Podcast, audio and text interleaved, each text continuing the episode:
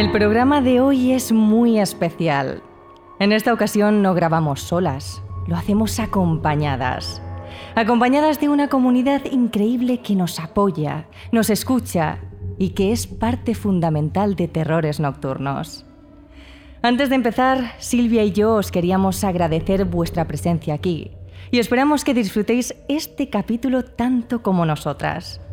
Además, hablaremos de uno de nuestros temas favoritos y uno de los motivos por el que comenzamos este proyecto.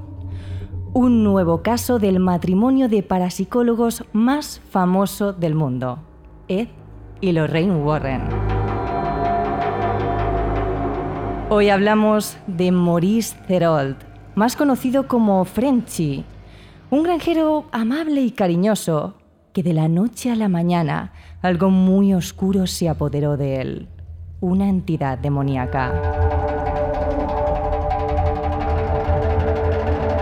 Un caso que no fue nada fácil para los Warren y que posteriormente ellos plasmaron en un libro que titularon como La cosecha de Satán. Terrores nocturnos con Emma Entrena y Silvia Ortiz.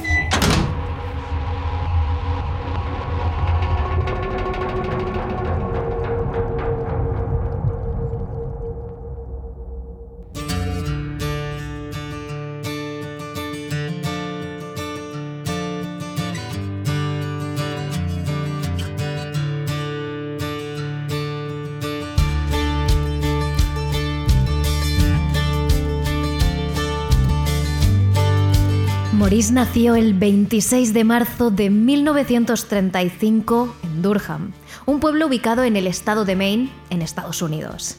Allí, la iglesia tenía un peso muy grande en la toma de las decisiones de los aldeanos. Tanto es así que funcionaba casi casi como un ayuntamiento. Durham no destacaba por tener un gran número de casas, pero desde la lejanía se distinguían los interminables campos de cultivo donde los agricultores cosechaban los alimentos. Era un pueblo de agricultores y ganaderos, con familias humildes, sí, pero muy numerosas. Frenchy, de hecho, pertenecía a una de esas familias. Él era el primero de 15 hijos y como hermano mayor le tocó madurar antes de tiempo y hacerse cargo no solo de la casa, de los animales y las cosechas, sino también de sus hermanos.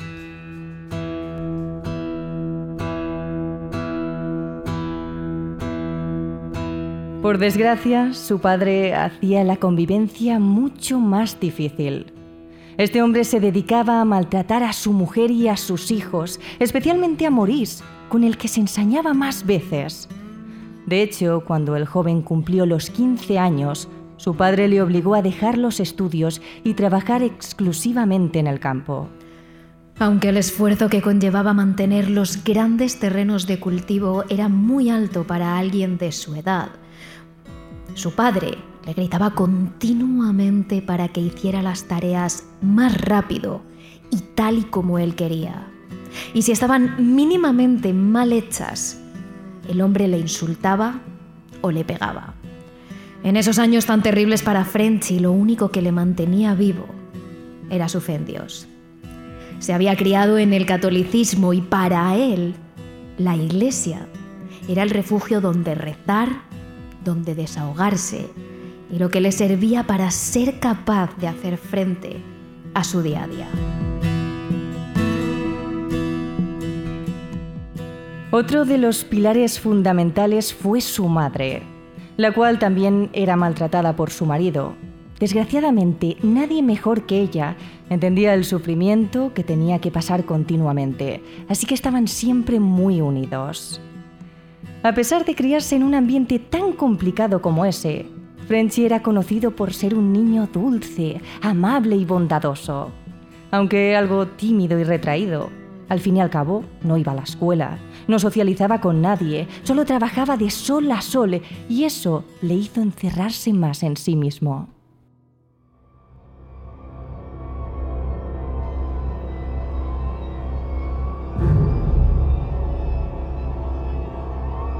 Durante sus años de adolescencia, la situación con su padre se complicaba por momentos.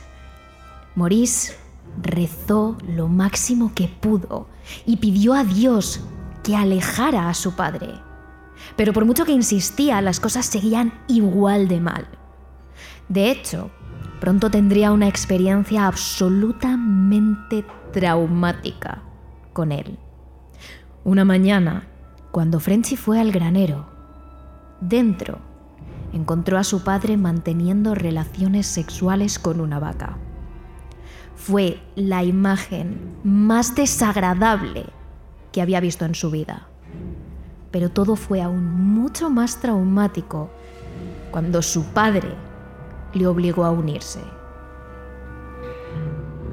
Esa noche, más traumatizado de lo que cualquiera de nosotros pudiera esperar, Frenchy ya no solo reza a Dios, reza cualquier cosa que pueda escucharle para que su padre se aleje de él todo lo posible. Pide tener la fuerza suficiente para parar los maltratos de su padre y la voluntad de no quitarse la vida antes de irse de casa. Lo que el pequeño Frenchy no sabía es que en ese momento sí que había algo escuchando sus plegarias, aunque definitivamente no era Dios.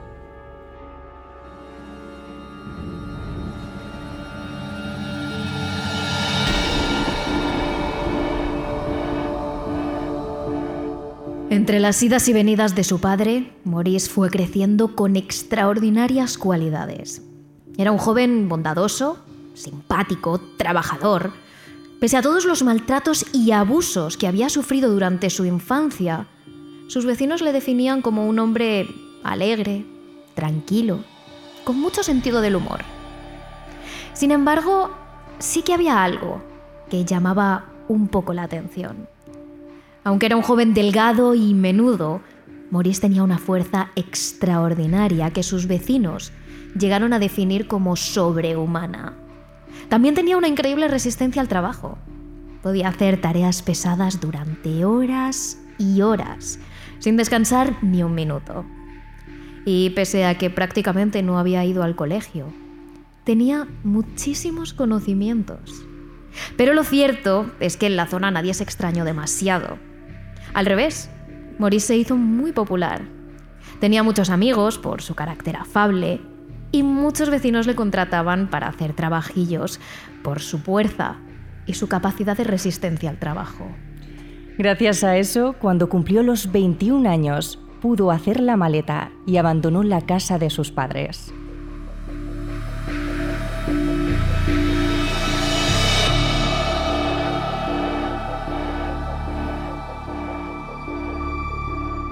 Lo cierto es que Maurice no tuvo problemas para mantenerse. Gracias a sus cualidades fue realizando trabajos por toda la zona de Nueva Inglaterra. Se movía entre Maine, New Hampshire, Vermont, Massachusetts, Rhode Island y Connecticut, acudiendo allí a donde le llamaban. En ese momento de su vida, Maurice era feliz. Incluso en medio de ese traquetreo, Maurice encontró el amor con la que sería su primera esposa, Patricia, de la que no daremos más datos, ya que siempre ha querido conservar el anonimato. Juntos se asentaron en una pequeña propiedad, alejada de la ciudad, donde Maurice tenía un pequeño huerto en el que cultivaba verduras que luego vendía a los mercados locales de diferentes ciudades. Sin embargo, la felicidad de la pareja duraría poco. Patricia aseguraba que al caer el sol, su marido se convertía en otra persona.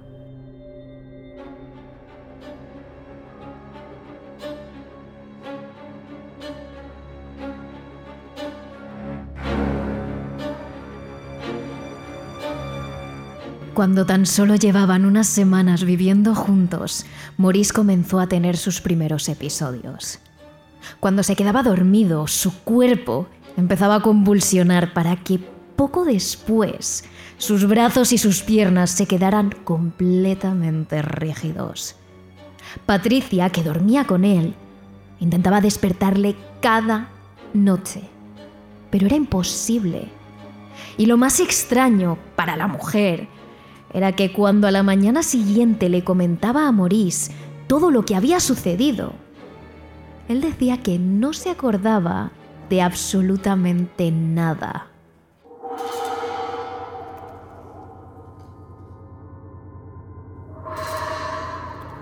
Tan solo unos meses después, los extraños sucesos se incrementaron.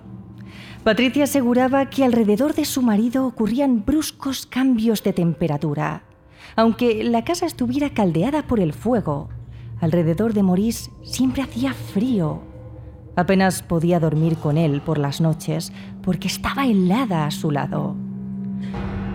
Poco después, la mujer comenzó a ver que los eventos paranormales alrededor de su marido se incrementaban.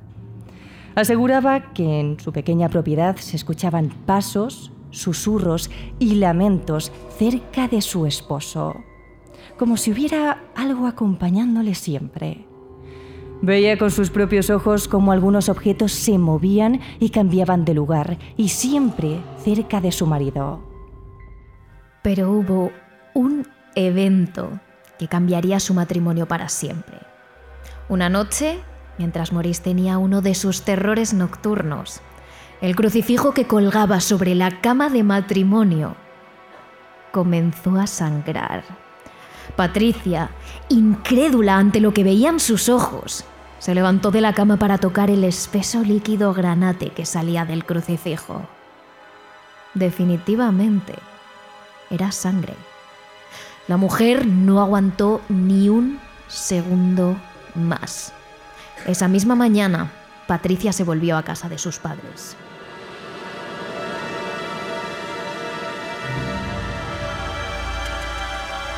Tras varias semanas, Patricia reflexiona sobre lo que ha pasado. Se dice a sí misma que todo aquello que ha visto es imposible. Los objetos no cambian solos de lugar y los crucifijos no sangran se convence a sí misma que todo comenzó con las crisis nocturnas de su marido. Ella dejó de dormir y el insomnio acabó por causarle ansiedad y confusión. Por eso estaba viendo cosas extrañas. Y lo más importante, ella quería a su marido. Era un hombre romántico, detallista, que siempre estaba pendiente de ella. Así que Patricia volvió con Frenchy pero desde entonces todo fue a peor.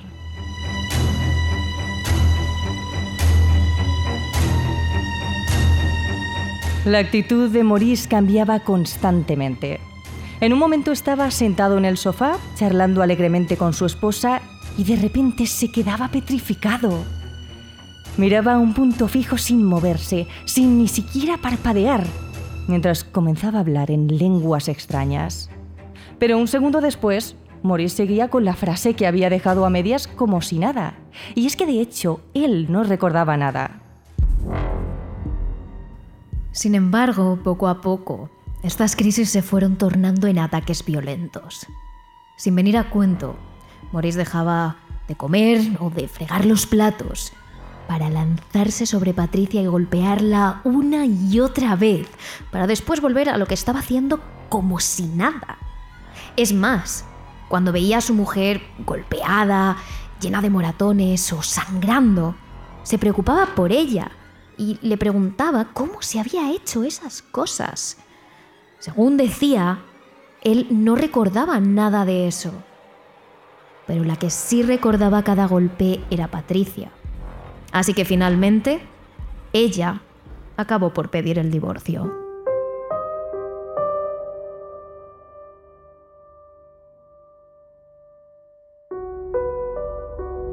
Muy poco después, Maurice encuentra a una mujer, algunos años más joven que él, llamada Tina, con la que comienza a salir.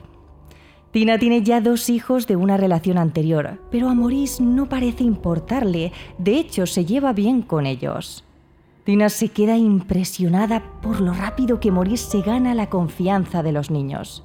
Tanto es así que tan solo unos meses después de conocerse, Maurice le propuso que hicieran todos juntos una excursión al Parque Nacional Acadia de Maine.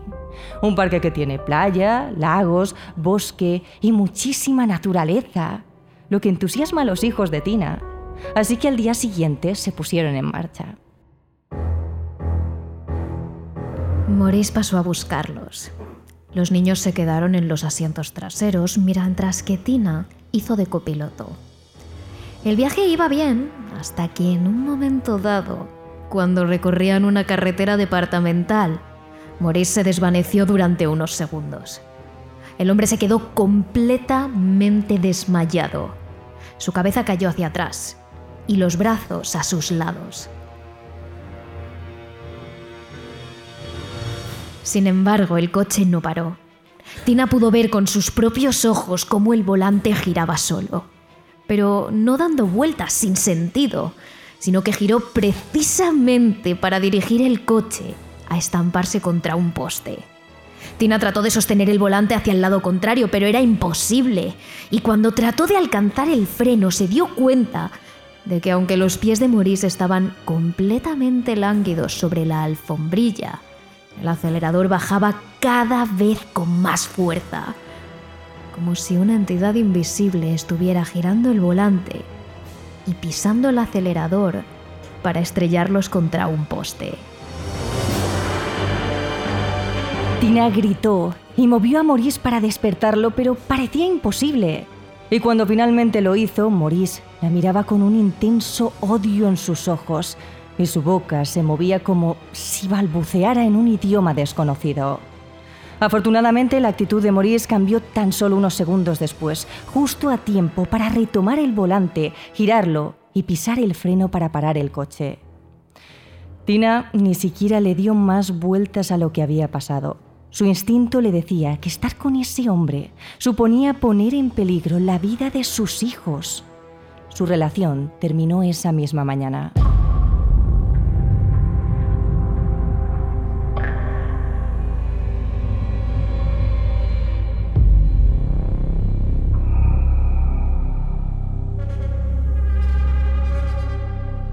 A principios de los años 70, Maurice se volvió a enamorar. Se trataba de una mujer llamada Nancy, de facciones bonitas y de pelo abundante y rizado, y que también tenía dos hijos, fruto de una relación anterior. Pero esta vez Maurice fue sincero con ella desde el primer momento. Le contó que tenía algunos problemas psicológicos, eh, terrores nocturnos, crisis de ansiedad, momentos en los que se quedaba en una especie de estado catatónico. Sin embargo, a Nancy no pareció importarle. Su relación era muy buena. Maurice era un hombre cariñoso, que trataba bien a sus hijos, que la hacía reír y la colmaba de atenciones. Estaba convencida de que juntos podrían superar esos problemas. Así que la pareja se instaló junto a los dos hijos de Nancy en una granja en el pueblo de Whately, en Maine. Allí contaban con un pequeño huerto en el que Maurice seguía cultivando verduras para poder venderlas en los mercados cercanos. Todo era perfecto. El matrimonio tenía una relación basada en el cariño, la confianza y el respeto. Todo el pueblo adoraba a los Cerold. De hecho, las verduras de Maurice eran muy populares, no tanto por la calidad como por la labia y la amabilidad que tenía al venderlas. Todo iba bien, Nancy y Maurice llegaron a tener dos hijos en sus primeros años de matrimonio. Pero tras esto, todo cambió.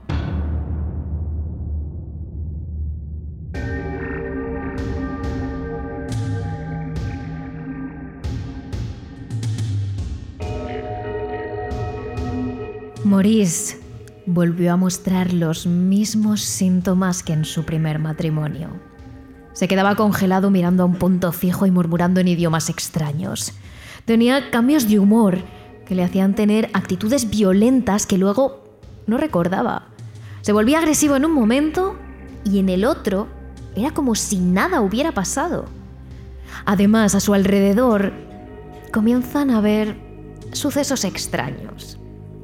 Una vez, mientras ambos se encuentran juntos en el invernadero, Nancy pudo observar como un objeto se movía completamente solo. Así lo contó ella misma a The Extraordinary. De repente me di la vuelta y vi cómo pasaba. De la nada un garrote voló por el invernadero. Lo golpeó en la cabeza y lo derribó. Sin embargo, quizá como haría cualquier otra persona común, Nancy no pensó en algo paranormal, sino que obligó a Maurice a ir a un médico para que pudiera tratarle. Y como solía pasar, Maurice hizo caso a su esposa. El diagnóstico del médico fue claro. Sufría de estrés, así que le asignó un tratamiento para que pudiera relajarse y dormir mejor, y le recomendó mucho reposo. Y Nancy se aseguró de que lo hiciera. Eso quería decir que durante los siguientes meses Nancy seguiría trabajando mientras Maurice se quedaba en casa con sus hijos. Por lo que cuando sus crisis empeoraron, los que las sufrieron fueron precisamente los niños. Hubo momentos en los que se volvió malvado y tenía esa mirada en su cara que iba tras mis hijas. Las golpeaba o les daba una bofetada, pero la mayoría de las cosas las hizo a mis espaldas. ¿Cuánto tuvieron que soportar mis hijas? Todo lo que pasaron, lo que todos pasamos. Lo que Nancy y sus hijos no se imaginaban es que lo peor estaba aún por llegar.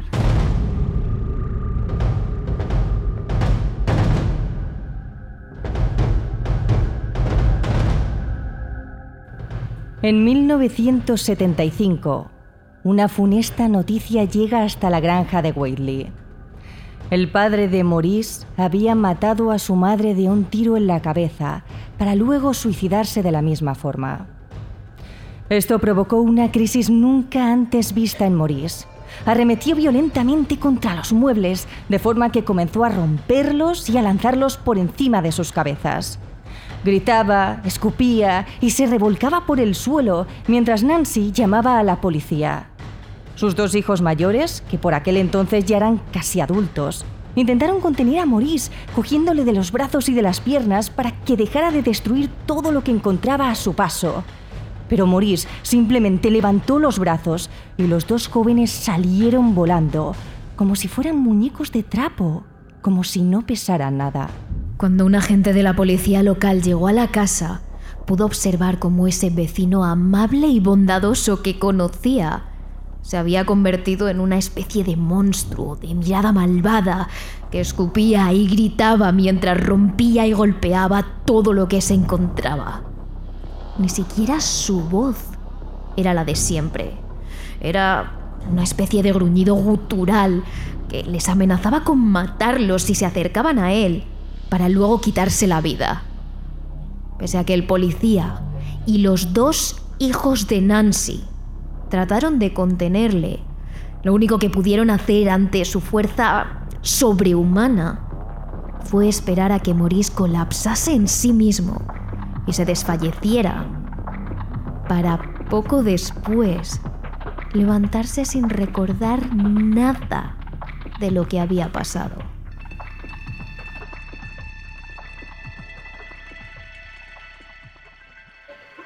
Desde ese momento, Maurice dejó de tener esas crisis, porque ya siempre estaba en estado violento y agresivo. Los vecinos del pueblo se alejaban de él, pues siempre les daban malas contestaciones, les recibía con amenazas e incluso intentaba golpearlos. No quedaba ni rastro del hombre afable y simpático que conocían. Y así, Nancy vivió entre el miedo y las ganas de que su marido se curase hasta que diez años después, en 1985, un acontecimiento le hizo replantearse las cosas.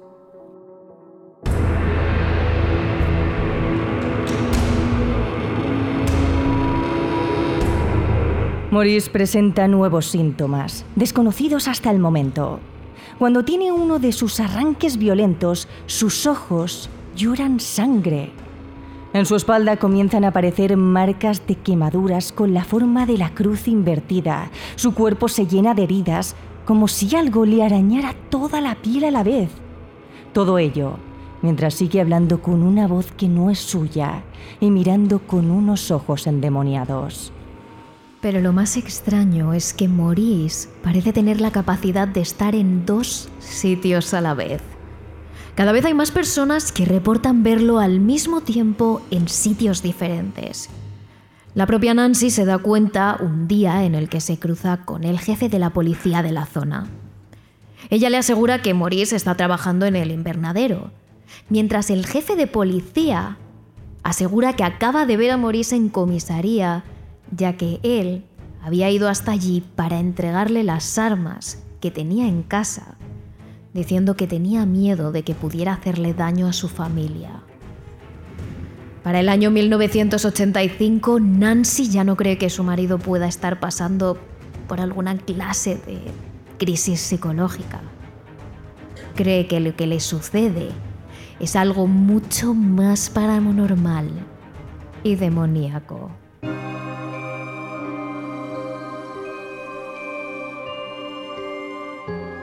Ese domingo, tras la misa, Nancy le pide ayuda a su párroco de confianza, el padre Boyer. El hombre, ya entrado en años y de poco pelo, visitó esa misma tarde la granja de los Cerold. La sola presencia del cura en la casa hizo que Maurice sufriera un nuevo trance.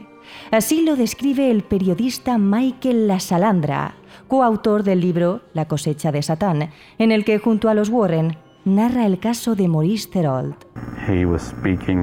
Estaba hablando en un tono muy extraño. Ni siquiera sé si estaba hablando una lengua extranjera o si simplemente estaba balbuceando algo.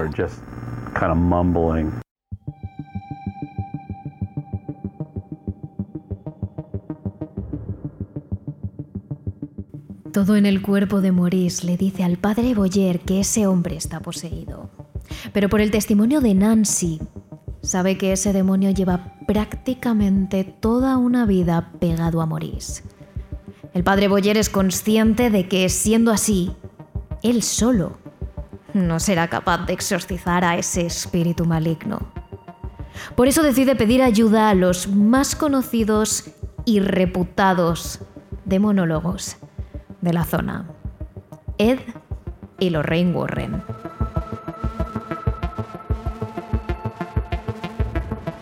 Pero tengamos en cuenta algo.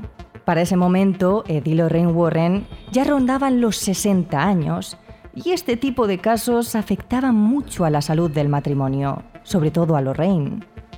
Así que por aquel entonces los Warren no acudían de primeras al lugar de los hechos. Tenían que seleccionar cuidadosamente los casos que fueran reales y que realmente requirieran de su intervención. Es por eso que, tras la llamada del padre Boyer, los Warren mandaron primero a sus investigadores a la granja de Maine para que vivieran allí durante una semana.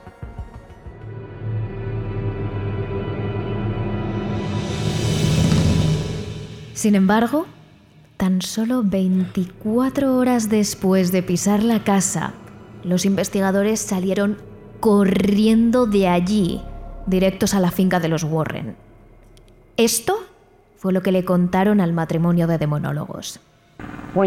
Cuando fue al cementerio, un día, a ver la tumba de su padre, donde su padre fue enterrado, y se arrodilló y rezó enfrente de nuestros investigadores, se arrodilló y rezó por su padre. Una fuerza invisible apareció golpeándole justo debajo de la barbilla, hasta que voló hacia atrás. A la mañana siguiente, Ed y Lorraine Warren, junto a un equipo de expertos e investigadores, se reunieron con Nancy y Maurice Therold en su pequeño terreno. Siguiendo su metodología habitual, lo primero que hicieron los Warren fue entrevistar a toda la familia, amigos y vecinos de Maurice. Y en un principio dudaron mucho de las versiones que estos daban. Les hablaban de crucifijos, de ojos sangrantes, de voces de ultratumba. Eran todo marcas de posesión católicas tan de manual que el matrimonio Warren llegó a pensar que Maurice tenía algún tipo de problema mental y que sin poder aceptarlo, todos los demás estaban sufriendo alguna clase de histeria colectiva por fanatismo religioso. Así que le pidieron a Maurice que ingresara en una clínica psiquiátrica por 30 días para que los expertos pudieran evaluarle. Sin embargo, el diagnóstico de los psiquiatras, que fueron testigos de varias de las crisis de Maurice, fue muy claro. Aunque tener más fuerza de lo normal o hablar más grave podía tener algún motivo médico, ninguna enfermedad psiquiátrica causa sangrado en los ojos o quemaduras en la piel en forma de cruces. Y la salud física de Maurice era excelente. Sabiendo esto, esta vez sí, los Warren se pusieron manos a la obra y se decidieron a quedarse en la casa durante unos días haciendo guardia, durmiendo por turnos, para ver qué estaba pasando allí realmente. Y esto es lo que presenciaron. Ed Warren. Uh, Movimiento de objetos, sonidos, sangrados por los ojos de morir sin causas naturales, cruces quemadas que aparecían por su cuerpo. Una vez la policía local tuvo que llamar a la estatal y encontraron a Maurice en el suelo del baño. Mientras estaban allí a su alrededor, vieron a Maurice sangrando por la boca, por los ojos, mensajes en franco-canadiense apareciendo en su espalda. Desde ese momento, según cuenta Lorraine, no tuvieron ninguna duda. Él estaba poseído por un espíritu demoníaco. Quizás incluso más que un espíritu demoníaco. Antes de comenzar con los exorcismos, los Warren tenían que averiguar por qué Maurice había sido poseído. Según la teoría católica, es raro que una entidad demoníaca posea un cuerpo sin más. Normalmente hay algún tipo de invitación, jugar con la Ouija, una sesión de espiritismo.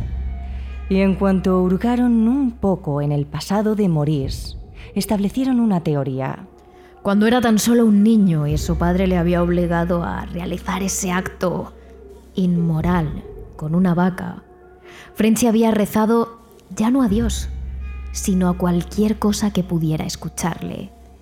Y era posible que ese algo hubiera sido exactamente lo contrario a Dios, una entidad demoníaca.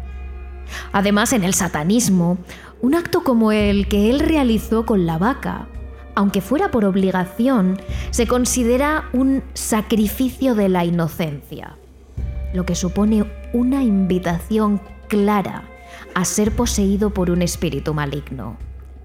Ed y Lorraine Warren estaban convencidos de que esa entidad demoníaca llevaba casi toda la vida pegada a Maurice. Y era el momento de exorcizarla.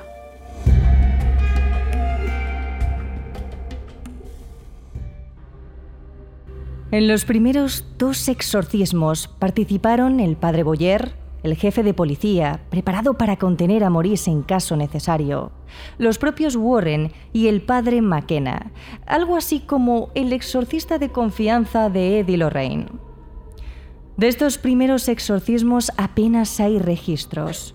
Lo único que se puede rescatar por los testimonios de primera mano de aquellos que estaban allí es que Maurice convulsionaba y hablaba a base de gruñidos cada vez que uno de los párrocos mencionaba el nombre de Dios, y que cada vez que el agua bendita tocaba su piel, largas heridas aparecían en su carne. En los pocos minutos en los que recobraba la cordura, durante estos exorcismos que duraban horas, Maurice pedía a gritos a su familia, a Nancy y a sus hijas pequeñas que por favor le abandonaran, que se fueran de la casa, porque realmente se sentía capaz de hacerles daño. Pero segundos después el demonio volvía a tomar el control de su cuerpo y comenzaba a gritar, a escupir y a sangrar. Sin embargo, el tercer exorcismo que se produjo el último día de Pascua de 1985 y en el que Nancy también estuvo presente, quedó registrado en vídeo. Así cuenta ella misma cómo lo vivió, aunque cualquiera de vosotros puede verlo con una simple búsqueda en Internet. Cuando le estaban haciendo el exorcismo, giró la cabeza y pude ver su cara cambiar. Vi la mirada satánica en su rostro. Ed y Lorraine Warren, presentes en todo momento ayudando a los párrocos a controlar la situación, presencian cosas que nunca antes habían visto. Además de la sangre en los ojos y de las quemaduras, ven cómo las facciones de su cara, y esto es algo en el que coinciden los cinco testimonios, cambian ante sus ojos. se vuelven arrugadas, feas. Su rostro se llena de ampollas y una raja se abre sobre su frente. Así lo describe Ed Warren. Veo las facciones de su rostro. Se parecen, pero se están volviendo todas arrugadas, como quemadas. Hay una raja en el lado izquierdo de su cabeza que se ensancha, se abre. Parpadeó tres veces. Lo que nosotros consideramos un insulto a la Trinidad y sus ojos parecen los de una serpiente. Preguntamos, ¿cuántos sois? De repente se le pusieron los ojos en blanco. Dejó caer su cabeza. Se desplomó y a los pocos minutos vino. Lo primero que hizo fue preguntar por Nancy, su esposa. Los demonios habían salido por fin del cuerpo de Maurice.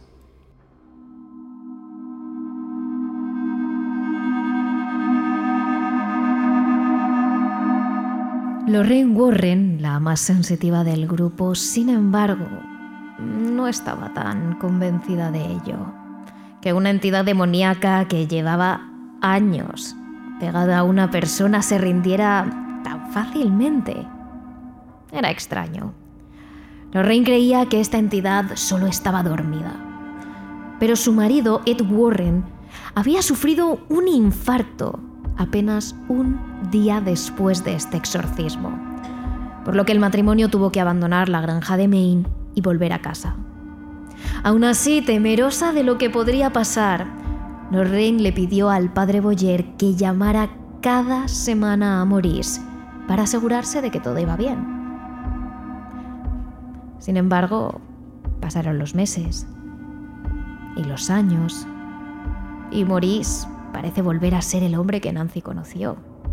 Amable, simpático, tranquilo, cariñoso.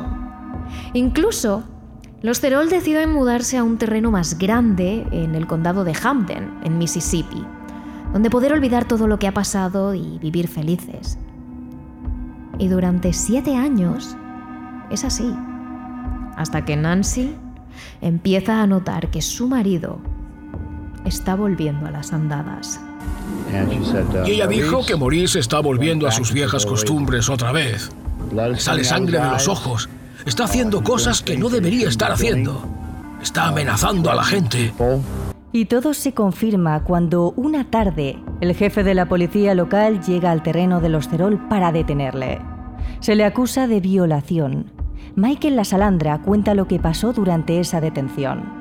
Uh, Describió la escena que sucedió en su oficina y fue bastante horrible. Uh, Maurice estaba sentado allí, en su oficina, mientras el jefe de policía estaba escribiendo un informe de arresto y miró a Maurice. Uh, Pero Maurice uh, estaba otra vez, estaba sangrando por los ojos. Estaba hablando como en un idioma extranjero y diciendo cosas que asustaron un poco al jefe LeBourd. Así que salió, tomó un poco de agua bendita y comenzó a rociarla sobre Maurice. Y, ya sabes, creo que eso los dejó un poco en shock. Después de eso, Nancy no pudo más. Solicitó el divorcio y pidió una orden de alejamiento contra su marido. Pero a Maurice aún le quedaba el que sería su último acto de pura maldad.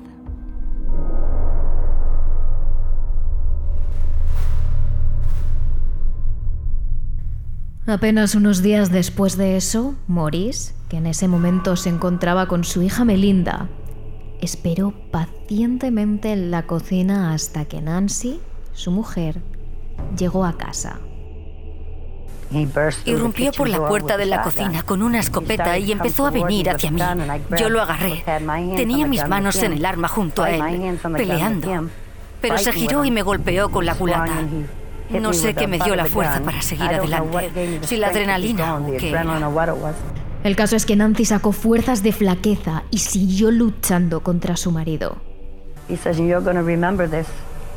Él me dijo, vas a recordar esto. Y se sentó en el otro sofá, enfrente de mí, que estaría a unos cinco pies de distancia, tratando de ponerse la escopeta en la boca. Pero iba de allá para acá con el arma, como si estuviera peleando con alguien. Finalmente se metió el arma en la boca, tiró del gatillo, su cabeza se fue hacia atrás, luego volvió y finalmente su cuerpo se echó adelante. Y lo único que pude decir cuando lo hizo fue, amén. Eso es lo único que dije, amén. La única palabra que salió de mi boca y las únicas otras palabras que yo había dicho cuando él me estaba golpeando eran, oh Dios, oh Dios. Y él siguió golpeándome en la cabeza. Y puedo recordarlo diciendo, sí, oh Dios. Y esas fueron las únicas palabras que dije después. Tuve una pelea con él después de que me golpeó. Yo estaba, oh Dios. Y luego cuando disparó él mismo dije, Amén. Entonces corrí por la carretera gritando y gritando pidiendo ayuda. Me levanté y fui hasta la casa de mi derecha. Llegué allí gritando, ¿sabes? Ayúdame, ayúdame. Cuando miré hacia arriba vi a mi casero que vivía en la misma casa que yo, pero en la planta de arriba, y me dijo, Nancy, sigue hablando, Nancy, sigue hablando. Y yo comencé a hablar sobre mis nietos, creo, acabé rezando.